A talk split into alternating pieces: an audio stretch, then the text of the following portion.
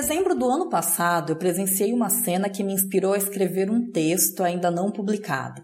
Eu estava no carro, parada no semáforo, quando vi duas jovens atravessando a rua. Elas usavam uniforme de escola, carregavam mochila nas costas.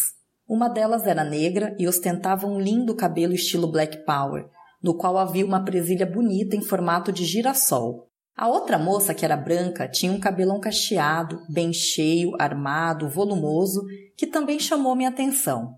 Vê-las ali atravessando a rua me deu uma sensação gostosa de liberdade e eu fiquei com aquela cena na cabeça por dias, sentindo que precisava escrever a respeito. Foi o que aconteceu. Escrevi sobre aceitação, sobre a leveza de quem se aceita, se gosta, se ama e valoriza sua própria beleza. Olhar aquelas meninas me fez lembrar de quando eu era criança, das minhas amigas que decidiam trocar os lindos cabelos cacheados, crespos, afro, volumosos, livres, por alisamentos. Lembrei do quanto era comum na minha infância ouvir expressões como cabelo ruim. Ruim para quem? Ruim por quê?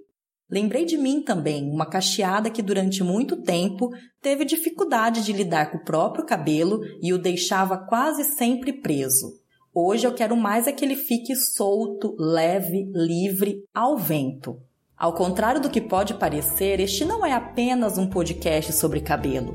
É também um podcast sobre autoestima, aceitação e empoderamento. O tema do Além do Espelho de hoje é cabelo, lições de liberdade e poder.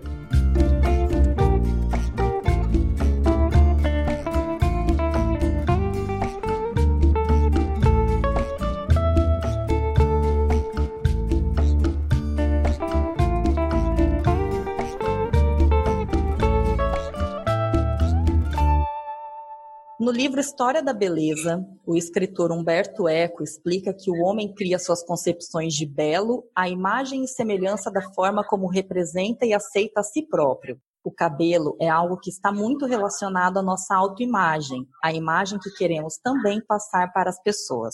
Necessariamente, os cabelos dizem muito sobre nossas ideias e concepções de beleza. E quem vai conversar comigo hoje sobre esse assunto é a visagista Nádia Marques, que também é apaixonada por cachos e tem se especializado muito em atender pessoas que querem passar, por exemplo, por processo de transição capilar e deixar o alisamento no passado. A Nádia é uma especialista em cabelo, é uma pessoa que se dedica a esse assunto e eu estou muito feliz de recebê-la aqui nesse espaço, mesmo que virtual, para a gente poder conversar um pouquinho sobre esse tema. Oi, Nádia, tudo bom? Oi, Larissa, tudo bem? E você? Tudo tranquilo por aqui. Estamos aí lidando com a quarentena, tentando ficar o máximo de tempo possível em casa. Sim, aqui também da mesma forma, né? Vamos seguir aí os protocolos, né? As medidas, que é importante nesse momento. Com certeza. E como nós estamos num podcast e as pessoas elas estão só nos ouvindo nesse momento, elas não estão nos vendo, eu quero pedir para a gente começar para você descrever como é o teu cabelo, Nádia. Então, gente, eu tenho um cabelo, é, uma textura, né, crespa, cacheada, né? Ele tem duas ou três texturas. Eu amo meu cabelo, é um cabelo bem crespo. Tem movimento dependendo do corte, dependendo do cuidado, da reconstrução. Ele tem bastante movimento. Amo demais, é a minha identidade já, me, já não, não me vejo sem o meu cabelo cacheado, crespo. E além do que é uma referência para muitas pessoas, né? É, várias pessoas vêm até me procurar através, claro, por conta da minha técnica, por conta do meu aprendizado com o visagismo, mas também como referência o meu cabelo. As pessoas olham, vê, ah, ela é cacheada, o cabelo dela é bonito, então ela vai saber lidar com o meu cabelo também. Eu escuto muito isso no, no meu no, no salão, bastante. Ou seja, a pessoa acaba se sentindo também mais confiante, né, Nádia? Por isso, conta disso. É. Isso com certeza faz uma diferença para as pessoas também. Isso, as pessoas, é, é, muitas chegam a mim e falam: Eu vim porque eu olhei seu cabelo eu achei lindo o seu cabelo, então ela vai saber cuidar do meu cabelo, porque ela é cacheada, ela deve saber cuidar do meu cabelo. E eu acabo atendendo muito esse público também. Há 10 anos, né, eu estou aí no, no, mercado do cabelo, envolvida e apaixonada, já me especializei muito é, em técnicas de design de corte, visagismo, texturização. Então, mas o que mais me, me encanta é isso das pessoas conseguirem né, trazer de volta a sua identidade, resgatar seu, seu, sua autoestima. E além do que um cuidado que as pessoas têm com a saúde quando ela deixa de fazer um alisamento que querendo ou não é muito agressivo para a saúde, né? Não só para o cabelo, mas para a saúde também. Exato. E eu quero aproveitar para te perguntar, na tua infância, como foi construída a tua relação com o teu cabelo? É, você sempre teve uma boa relação com ele? Como é que foi? Na minha infância, eu, eu sempre tive muito cabelo, mas muito cabelo. E na minha infância, eu não tive esse amor que eu tenho hoje pelo meu cabelo, porque eu não tinha, a, a minha mãe não tinha produtos não tinha técnica, não tinha o cuidado que hoje nós temos profissionais, né, que são capacitados, que são especialistas. Então, é, várias vezes a minha mãe não dava conta de, de cuidar do meu cabelo. Eu tive meu cabelo cortado como homem, assim, bem curtinho, Joãozinho, porque ela não dava conta. Eu tinha muito cabelo. Mas lá no fundo eu gostava do meu cabelo, eu queria o meu cabelo, aquele cabelo cacheado, aquele cabelão. Então, assim, não, não tive uma infância tão, tão feliz, não, com meu cabelo, por conta de cuidados que eu não tinha, assim, que eu não sabia lidar com aquele cabelo. E produtos eu não tinha, é, minha mãe não entendia muito do, de crespo, porque de todas as minhas irmãs, eu tenho quatro irmãs, comigo cinco, nem todas têm o cabelo que eu tenho, né? Assim, mais crespo, mais enrolado, mais, né, com mais volume. Então, minha mãe não sabia lidar com o meu cabelo, porque minha mãe tinha cabelo liso. Hum. E, e, as minhas irmãs tinham cabelo liso, e eu era mais crespa da, da, da, da família. Então, ela não, não sabia lidar com aquela situação. Entendi. Então, não foi uma infância assim tão fácil para mim, mas eu gostava do meu cabelo. Eu amava, eu achava bonito. No fundo, eu achava muito bonito que aquilo, aquilo ali me representava, né? Só que como eu não tinha esse cuidado que hoje tem, que as meninas têm, que as mães têm os entendimento, né, de produto, técnica e o mundo das cacheadas está aí, eu não tive assim, não fui muito, não fui muito feliz com o meu cabelo. E você chegou a fazer algum procedimento de alisamento na adolescência ou na vida adulta na mesmo? Na adolescência, sim. Na adolescência eu cheguei de... Eu, eu tive duas experiências bem ruins. uma, uma eu mesma alisei meu cabelo, com, fiz, cheguei eu mesma fazer um alisamento, porque eu tinha, como eu te falei, eu tinha muito cabelo e eu parece que aquela imagem da minha infância vinha na minha cabeça e quando aquele volume não estava bonito e eu queria experimentar um cabelo liso, né? Eu via as pessoas, meninas da minha idade, cabelo liso, aquela chapinha, e eu queria experimentar. A primeira vez foi uma, uma, amiga que fez o alisamento, deu certo. A segunda vez já foi eu mesma, olha o perigo. Eu mesmo que fiz o alisamento, meu cabelo quebrou é, foi uma experiência muito ruim, ele não parava de quebrar, não parava de quebrar, e eu fiquei super com medo, super traumatizada, medo de perder totalmente meu cabelo. Foi aí que eu parei. Eu não quis mais fazer isso, eu não quis mais mexer com alisamento. Eu vi que aquilo ali não era, não era eu mesma. E quando eu, sempre quando eu olhava no espelho, aquele cabelo liso, chapinha, parece que não era a minha pessoa, não era a minha imagem. Eu não me via Nádia, né? Eu não me via é, eu mesma. Não se reconhecia, né, Nádia? Não me reconhecia como eu mesma.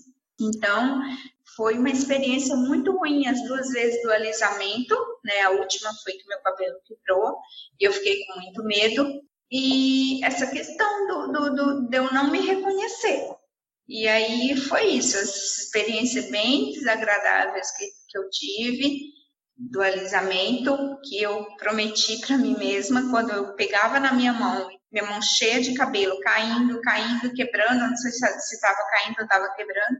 Eu falei que eu não queria nunca mais fazer isso, né? E aí foi isso realmente que aconteceu, na medida que minha idade foi chegando, os 20 anos, os 22, e aí eu comecei a assumir o meu cabelo cacheado, e de lá para cá nunca mais eu mexi com alisamento, não tive mais meu cabelo liso. Que bom. Agora falando da tua trajetória profissional, conta um pouco pra gente como foi que você começou a trabalhar com cabelos e dentro disso também como você percebeu que trabalhar com cabelos crespos, cacheados, afro, transição capilar também poderia ser um caminho interessante para você.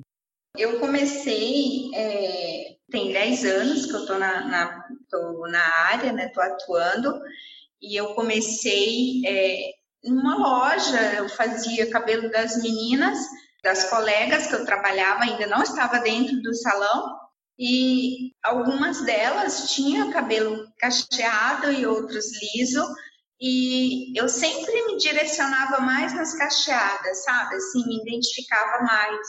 Mas, assim, o que me despertou mesmo, o que me fez me apaixonar pelos cachos foi que eu descobri, poxa, eu sou uma cacheada, eu sou cacheada, eu posso ser referência para muitas meninas, muitas mulheres que naquela época, 10 anos atrás, o alisamento ainda bombava, o alisamento era, era o forte do momento, né? Era, era tudo, todo mundo queria alisar, todo mundo queria cabelo liso e eu e uma outra outra que era cacheada, era muito, seria muito poucas cacheadas, né? E eu queria ser uma referência. E com isso, com o tempo, passou um ano, dois, depois eu fui para salão, um colega de profissão falou que assim para mim, nossa, seu cabelo é lindo, seu cabelo é maravilhoso, você pode ser, sabia que você pode ser referência para muitas mulheres, para muitas meninas.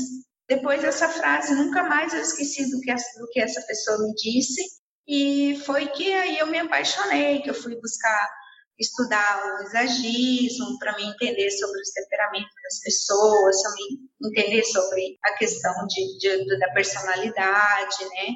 E aí veio os cursos dos cortes, que também isso influencia muito na hora de você cuidar de um, de um cabelo cacheado. O corte ele influencia muito. Você um corte bem feito, uma cacheada, tem o poder de deixar ela triste e feliz também ao mesmo tempo, porque cortar um cabelo cacheado é totalmente diferente de um cabelo liso, né, de um cabelo que tem um caimento natural. Então, as técnicas eu me apaixonei bastante. E eu, né, uma cacheada, e eu de logo em seguida veio a minha filha também, e, e sempre ficava imaginando a minha filha com certeza vai ser cacheada, porque eu sou crespo, sou cacheado, o pai dela tem um cabelo do lado, então eu não queria ser uma referência para o lado negativo para ela, né? Como eu tive lá na minha infância, né? Da minha mãe não saber lidar com o meu cabelo, eu querer o meu cabelo cacheado, eu sempre vivia com o meu cabelo curtinho, porque minha mãe não sabia lidar com a situação, e eu não queria ser, passar isso para minha filha, né? E eu, aproveitando que o meu colega lá atrás falou para mim, eu queria ser uma referência, né, em cachos. E queria ajudar muitas mulheres, muitas meninas, muitas pessoas que estavam nessa angústia. Eu assumo, não assumo, é, tenho, não tenho. E ainda assim, hoje, mesmo com todo o avanço da tecnologia, do cabelo cacheado, da influência, da mídia, ainda existe muitas mulheres que ainda têm medo por conta da, da, da transição, que é um momento muito difícil, esse momento da transição do cacheado, do liso para o cacheado. Algumas mulheres o cabelo cresce mais rápido, outras demora mais. Algumas têm uma textura que, dependendo do comprimento, leva anos para parecer que cresceu. Exato. É, então, tudo isso influencia, né? eu queria entender disso, eu queria tocar nas pessoas, né? Poder ajudar dessa forma. Exato. E você falou, antes da gente entrar, tem umas perguntas mais direcionadas sobre a questão mesmo do como lidar com o cabelo, da transição e tudo mais, mas você falou que você é visagista. Pode ser que alguém que esteja nos ouvindo ainda não sabe o que é o visagismo. Então, vou pedir para você falar um pouquinho para a gente explicar, né, é, o que, que é explicar nesse caso o que é o visagismo. Então, o visagismo, o meu conceito de visagismo é o visagismo Philip Hallowell, é um visagista que estudou 40 anos o visagismo, né? E ele tem um conceito diferenciado, ele tem um conceito humanizado. Então, o visagismo que eu fiz, ele é um visagismo humanizado, aquele visagismo que toca na alma humana das pessoas, que ajuda as pessoas. O visagismo ele não está envolvido só no formato do rosto, como muitos visagistas, muitas pessoas acham que é. Ah, é o visagista, é, o trabalho do visagista é só analisar o rosto, qual o melhor corte para o rosto, qual a melhor cor de cabelo para a pele. Não, o visagismo ele está muito além disso. O visagismo ele estuda o conceito, né, o conceito das linhas, os temperamentos, né, o que, que eu quero transmitir. E a, a palavra mais, mais importante no visagismo que eu estudei é o que eu desejo expressar através da minha imagem hoje. Eu quero expressar uma imagem tal, então eu vou trabalhar em cima disso. Não é apenas o tipo de corte que vai ficar bom para a pessoa, ou apenas a cor do cabelo que vai ficar bom com o seu tom de pele. É o momento que eu encontro hoje, é o momento que eu estou hoje que eu vou fazer o meu trabalho. Às vezes eu atendo clientes que chegam, ela quer transmitir uma imagem mais forte. Então, em cima dessa pergunta, em cima dessa resposta que ela me dá, que eu vou fazer o meu trabalho. Aí ela precisa de um corte reto, talvez ela precise de uma base mais reta, o que quer dizer? Força, né? Segurança, estabilidade, a cor do cabelo, que aí às vezes ela tem um tom de pele, eu preciso analisar o tom de pele dela para poder colocar a cor do cabelo certa. Então, o visagismo ele é muito mais que isso. Envolve a questão do, da personalidade, mas no momento que eu estou agora, o que, que eu quero? Ah, todo mundo pode franja? Pode. Qualquer pessoa pode usar uma franja. Depende do que ela quer expressar naquele momento, né? Então é isso. O trabalho do visagismo é, é isso. O trabalho que a Nádia faz é isso. É estudar um pouco a pessoa e que ela quer transmitir através da imagem dela é que a gente vai fazer o melhor corte ou a melhor cor ou qualquer um outro serviço, procedimento, ou maquiagem, ou análise de sobrancelha também, que eu dou análise de sobrancelha, porque a sobrancelha, ela tá no rosto, né? Ela é uma identidade do rosto, né? Então, eu também dou análise da sobrancelha, se é um tipo de, da sobrancelha que a pessoa precisa mais inclinada, mais reta, mais leve, mais oval. A gente trabalha, eu trabalho tudo isso. Certo, ou seja, é uma análise, no fim das contas, é uma análise mais aprofundada da própria imagem da pessoa. Exatamente, exatamente. E além, exatamente. além disso, vamos lá, então, é, a partir das experiências que você tem tido no salão, trabalhando com as pessoas, você me disse que você tem mais de 10 anos já de atuação. O que mais leva as mulheres a desejarem assumir as madeixas naturais? É o que? Essa preocupação com a saúde por conta de se submeter a procedimentos que consideram nocivos, melhorar a autoestima, trabalho de aceitação. Quais são os fatores que você mais percebe nessas mulheres que chegam para você e falam: pronto, a partir de agora eu quero o meu cabelo como ele é natural? É um público muito né, diversificado, né? São cada pessoa vem com uma ideia. Algumas não querem mais porque pensam no lado da saúde, da saúde ou da textura do cabelo.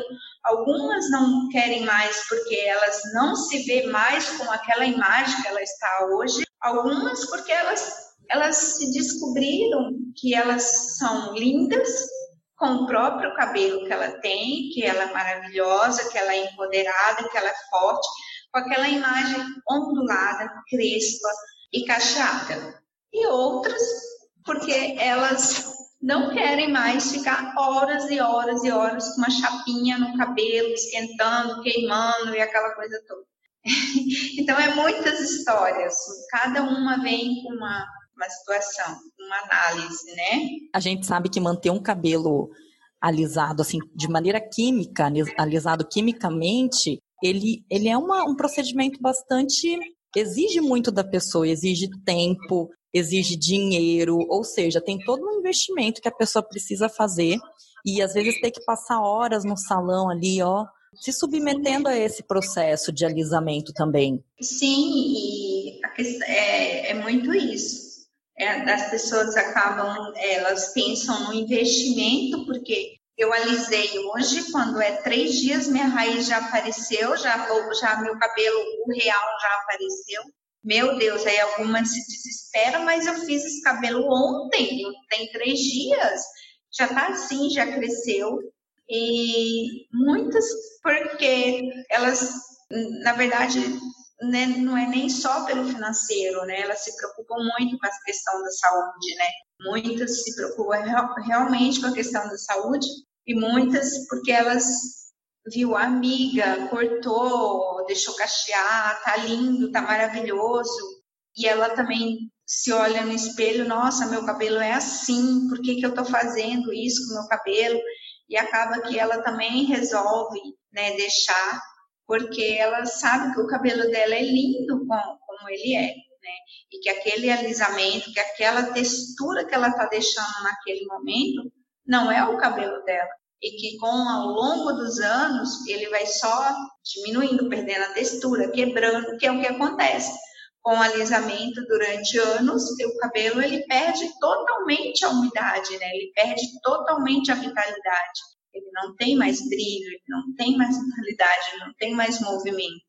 Então, hoje as mulheres, graças a Deus, elas estão bem seguras de si, elas sabem o que querem, e o alisamento hoje, para muitas, para boa parte da mulherada, está ficando para trás. Para mim, que lido com isso, é muito gratificante, é muito, é muito bom. Fico super feliz quando chega uma cacheada, né, que ela quero tirar, quero resolver, resolvi tirar.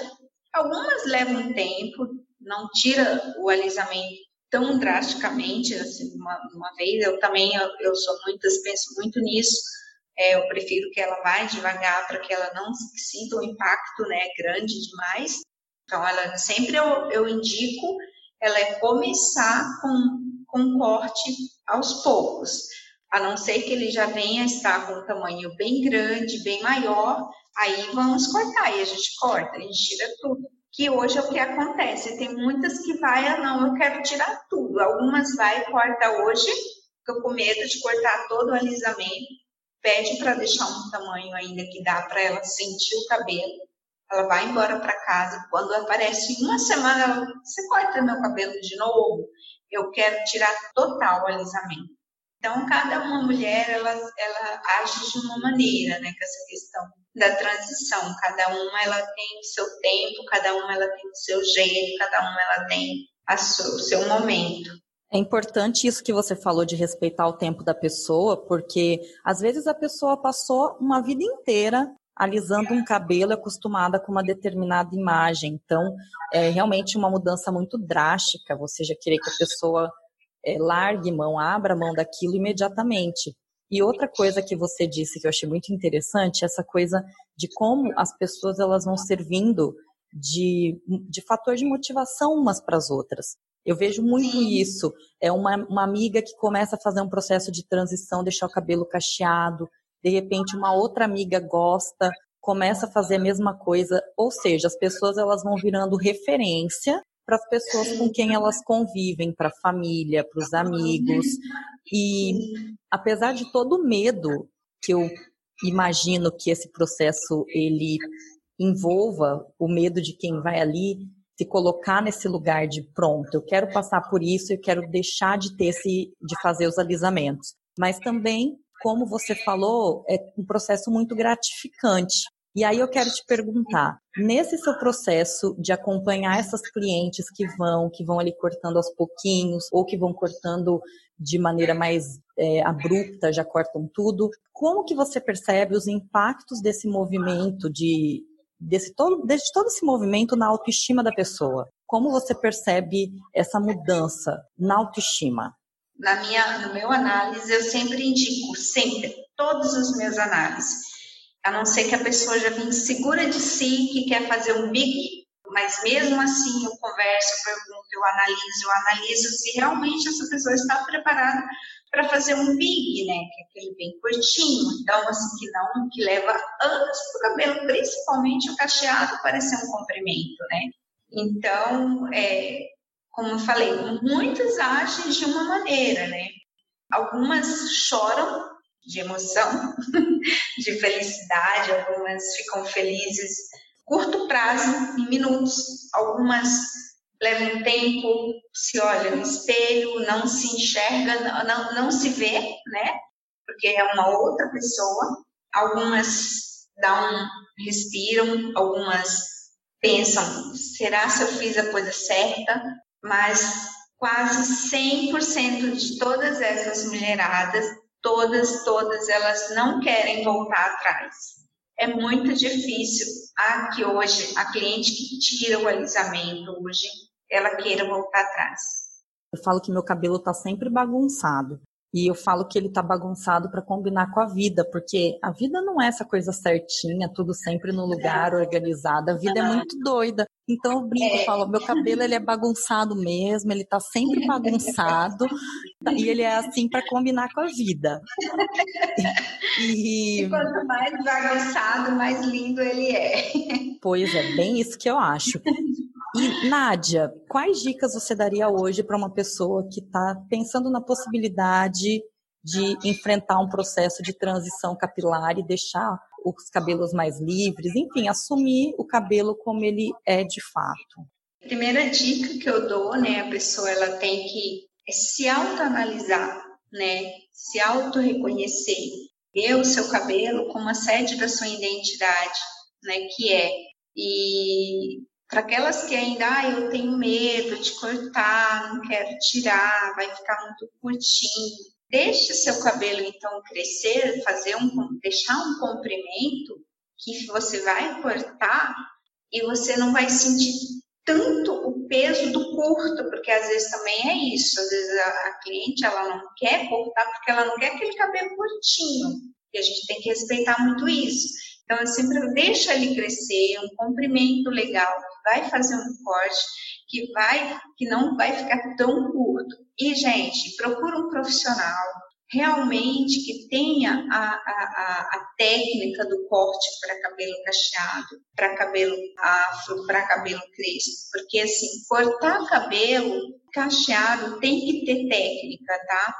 Não é, isso não é conversa eu estudei numa academia, né, fiz todo um curso, fiz todo um conhecimento, fiz toda uma, uma formação técnica nível internacional. Então, assim, eu tenho uma experiência disso. Cabelo cacheado, ele precisa ser muito bem cortado, porque senão Vai, se você corta seu cabelo, que já está num período bem bacana, bem legal, que já tem comprimento, pronto para você assumir aquele cabelo, e você não soube cortar toda aquela transição que você fez, toda aquela dificuldade que você passou, aquela angústia de você esperar o seu cabelo crescer, se não souber fazer uma boa técnica de design de corte, vai por água abaixo. Então, assim, isso é muito importante, não é conversa, é bem importante mesmo você procurar a, uma, analisar um bom profissional que tem essa capacitação para te ajudar com isso, porque cortar cabelo não é brincadeira cortar cabelo cacheado, então é mais sério ainda. Então tem que ser bom profissional. Essa é a minha dica, né? Então é isso. Muito bom. E a gente sabe que a gente não está falando de uma modinha, a gente está falando de um movimento que marca é, uma questão de liberdade, das pessoas se libertarem, um movimento que, da minha opinião, é até histórico, é, rompendo com vários padrões que foram impostos para a gente durante muito tempo. E Sim. pessoas como você que se dedicam a isso, a estudar e a fortalecer esse movimento, incentivar pessoas a se assumirem, eu acho muito importante. Sim.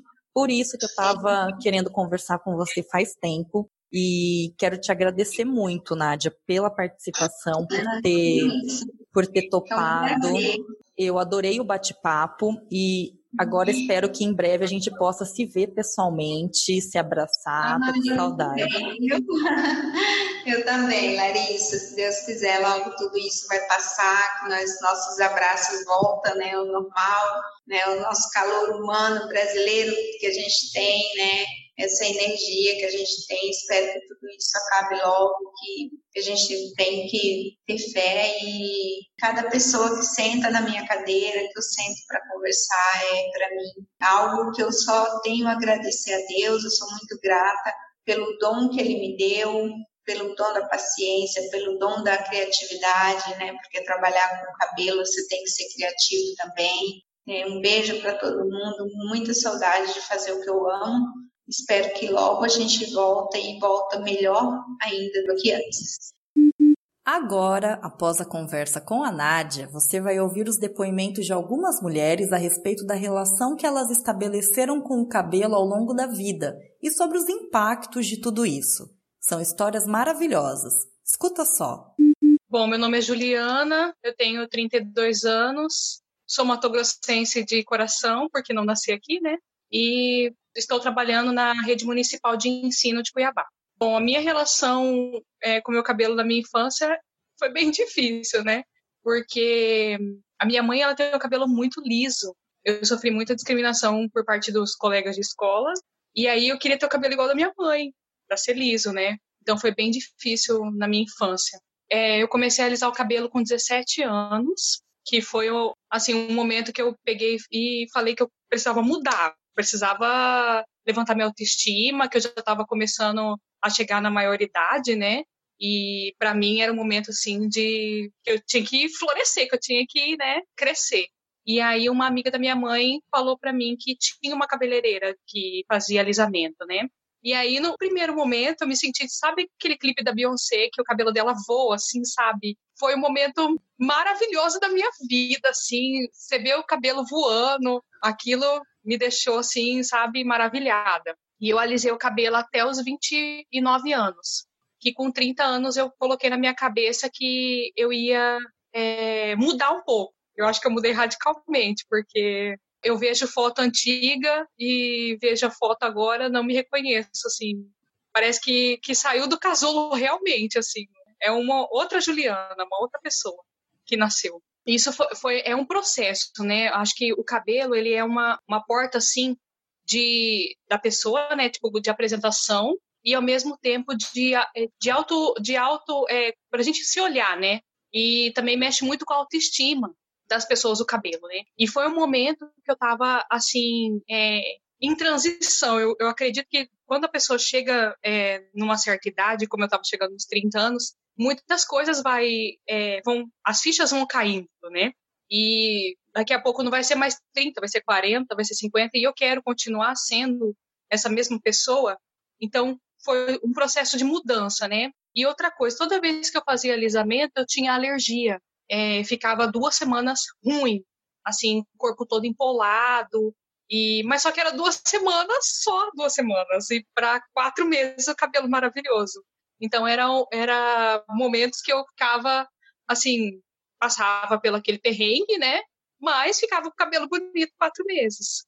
E aí eu também fui fazendo um, um estudo de quanto de dinheiro que eu gastava nisso. Não que o cabelo cacheado não gaste dinheiro, mas o cabelo, o cabelo liso ele gasta muito mais dinheiro porque eu gastava quase de quatro em quatro meses um fogão na minha cabeça porque eu fui ver o preço de um fogão e era o preço do alisamento. Então eu falei, gente do céu, todo mês eu tô gastando isso. Então foi uma mudança, né? Porque eu tava querendo gastar meu dinheiro em outras coisas, tava querendo fazer planejamentos financeiros com dinheiro, né? Foi aí que eu comecei a viajar, porque começou a sobrar dinheiro, né? Então foi toda uma mudança é, de fora para dentro, né? Porque também o cabelo faz a gente mudar dentro da gente, né? Também. Olha, todo dia é um dia de cada vez, né? Porque foram muitos anos alisando o cabelo e só faz três anos que, que eu tô com o cabelo assim. Mas eu me sinto mais confiante. A questão de eu ter começado a alisar o cabelo foi, foi mais é, por preconceito e tudo mais, e hoje eu já não sinto mais isso. Eu acho que o amadurecimento que eu tenho hoje, eu não ia realmente conseguir lá quando eu era criança, mas agora o amadurecimento que eu tenho hoje de falar o que eu sinto, de estar tá expondo o que, que, que eu não gosto que as pessoas fazem comigo, né? Eu acho que isso é uma coisa importante. E eu me sinto mais confiante e não tô nem aí com a opinião dos outros, que antes eu era muito assim ligada com a opinião dos outros, o que as pessoas achavam. E eu não vejo mais assim, uh, eu não sei se isso se tornou natural para mim. Pode ser até que as pessoas olhem de uma forma diferente, mas isso se tornou natural para mim. Assim, eu não vejo como que as pessoas olham diferente porque você tem um cabelo diferente. Então, eu acho que isso é amadurecimento, né? E eu me sinto é, feliz por estar tá, por tá livre, né? Não estar tá presa a uma coisa, porque eu já deixei de sair, porque o cabelo não estava liso o suficiente. É, uma vez quebrou meu cabelo, também não saía, não passeava, porque até meu cabelo crescer. Então foi, foi um momento assim de libertação mesmo. Eu senti libertação. Então, meu nome é Cida Rodrigues, eu sou da área de comunicação, é, atuo como servidora pública no governo do estado na Secretaria de Cultura, Esporte e Lazer. Então, minha família, ela é uma família muito grande por parte do meu pai, é uma família grande, muitas mulheres, assim, muitas tias, na verdade cinco tias, mas todas tiveram mulheres, primas, e a gente foi muito próximo. E todas, todo mundo, sempre alisou o cabelo sabe? Assim, não me lembro quando eu comecei, eu devo ter começado com 12 anos, sempre tive cabelo liso. Isso, assim, foi natural, foi natural para mim. A gente sofria muito, a gente era do interior do estado, é, toda a nossa família sofria muito, assim, com racismo, sabe? É, eu mesma, eu não me achava bonita, é, minhas primas também não, a gente não se achava bonito, assim, né? A beleza que colocaram para a gente era a beleza do branco e o cabelo de branco. Então, é uma forma da gente é, diminuir um pouco a nossa inferioridade de todas nós, né? Era alisando o cabelo. E era normal, assim, todo mundo alisava. Daí eu mudei para Cuiabá, fiz faculdade, continuei com meu cabelo alisado. Só que eu engravidei e não podia mais alisar, que eram uns produtos bem fortes que, de alisamento. Tem 15 anos isso, você tem 15 anos, então tem 16 anos. Eu parei de alisar comecei é, para tirar todo o resto do alisamento, cortei bem curtinho e ele foi crescendo. E engraçado, assim, é, não foi uma necessidade de afirmação da negritude que eu decidi é, parar de alisar, foi por causa da, da, gravidez, por causa de um processo químico que passava e eu desisti.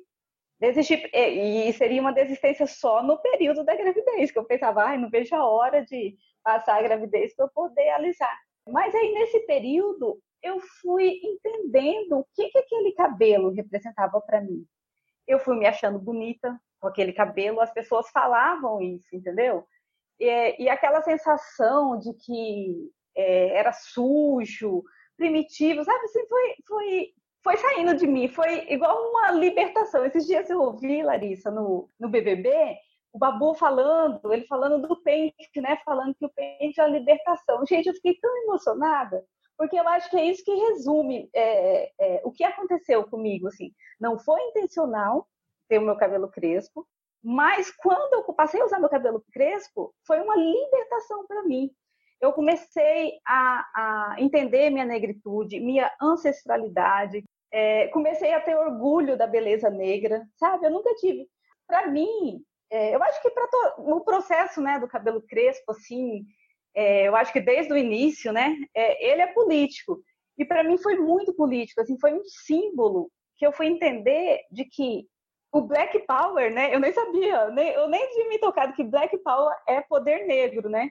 É poder mesmo, é poder, assim. Eu comecei a sentir orgulho, a afirmação, querer entender, assim, meu, meu passado negro, entender minhas raízes, foi um reencontro mesmo com as minhas raízes.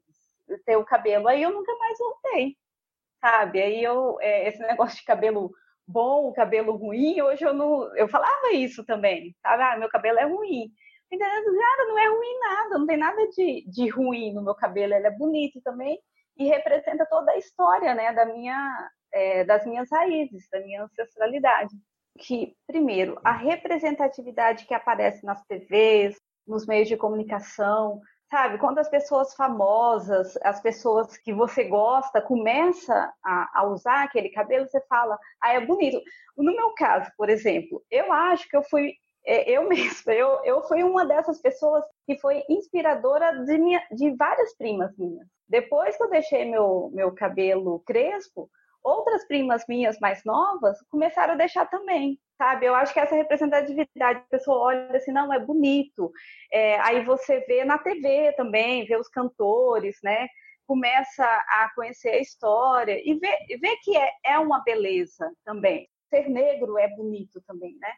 Eu acho que é isso, assim, eles falam de modismo, eu acho que é realmente uma cultura de, de massa, é, mas é muito positiva. Inclusive, quando a mulher branca, o homem branco, é, também vai usar dessa forma, assim, né? Desde que ele entenda, se aproprie dessa, dessa questão do cabelo do cabelo black, né, o cabelo black power, de uma forma que ele representa um orgulho das tradições negras. Eu acho que é, é mais pela representatividade, né, quando você consegue ver isso no, pelos cantos do país, do mundo, vai inspirando, são inspirações. Olá, eu sou Tássia Maciel, tenho 31 anos e sou jornalista. Com 15 anos, eu fiz a minha primeira química para mudar a estrutura dos fios. Minha mãe me ajudou, a gente escolheu uma, uma química lá que tingia o cabelo também. Então, como meu cabelo era preto, ela tingia de preto, e aí eu fiquei com o cabelo pretinho, lisinho. Só que ela fazia muita sujeira, manchava muito a minha pele, manchava a casa. Aí cansei e acabei desistindo. Eu tentei outros produtos, mas eu era alérgica e não dava muito certo. Aí deixei crescer, voltou ao natural. Depois de alguns anos, começaram a chegar aqui no Brasil aquelas escovas definitivas, japonesas, marroquinas, progressivas, enfim, tinha um monte de nome, né? Aquilo para mim era um sonho. A promessa era cabelos lisos, sedosos, sem frizz por até seis meses. Eu falei, meu Deus, lavou, tá liso, maravilhoso. Mas para mim, o valor era inacessível na época. Se não me engano, custava assim uns 600 reais e o salário mínimo era uns 450. Segui sonhando, né? Um dia eu vou conseguir. Até que em 2010 eu me formei, arrumei um emprego e meu primeiro salário foi justamente para escova definitiva. Eu lembro que eu passei umas 6 horas assim no salão. O produto era à base de formol, ardia muito e era ativado com calor de secador e a chapinha e produzia uma fumaça horrível. Eu não conseguia ficar com os olhos abertos.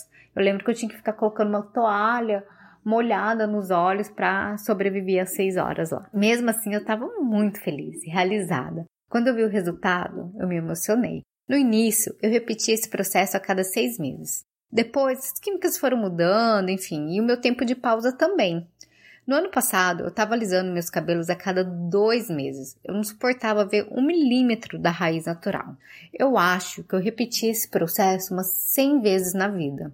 Apesar do alisamento, o produto ele é melhor ativado com o calor do secador e da chapinha. Então, assim, para ter um resultado pós-salão, eu tinha que secar e chapar toda vez que eu lavava. Então, eu passava pelo menos uma hora ali, deixando ele bem bonitinho, brilhoso. Eu sempre gostei muito de viajar. Na minha mala podia faltar tudo, menos o secador e a chapinha. Sério. Mas aí, o ano passado, em agosto, eu comecei a sentir que aquilo ali estava me escravizando, que a liberdade que eu buscava com os cabelos lisos eu estava perdendo. Eu me questionava qual era o sentido de alisar os meus fios. Eu olhava no espelho e não conseguia achar aquilo tão bonito. Eu não estava mais feliz. Aí que eu fiz? Comecei a ver minhas fotos da década passada, do cabelo natural. E de alguma forma, assim, eu comecei a gostar do meu cabelo antes das químicas, mesmo volumoso, com um pouquinho de frizz. Era bonito, era natural. Foi aí que eu comecei a buscar informações. Incessantemente, falava com as amigas cacheadas, ia para os Instagrams, ia para blogs, buscava depoimento, fui numa visagista e descobri que entre o cabelo liso e o cacheado havia um outro tipo de cabelo, o ondulado. E o melhor, tinha até produtos de tratamento, de cuidado para esse tipo de cabelo, coisa que não existia lá em 2010. E a melhor parte, eu comecei a achar esse cabelo bonito. Era só preciso saber cuidar dele, entendê-lo. Contudo, eu fiquei insegura. Pensei em largar a química, mas eu tinha medo. Medo de não gostar do resultado, do que do cabelo que ia nascer, de não me achar bonita, tinha medo do que as pessoas iam falar, iam achar. Eu tinha medo até do meu namorado deixar de me amar, porque meu cabelo não era mais liso. Mas, sabe, eu decidi arriscar. Eu não estava feliz. Em maio agora, eu vou completar nove meses sem química.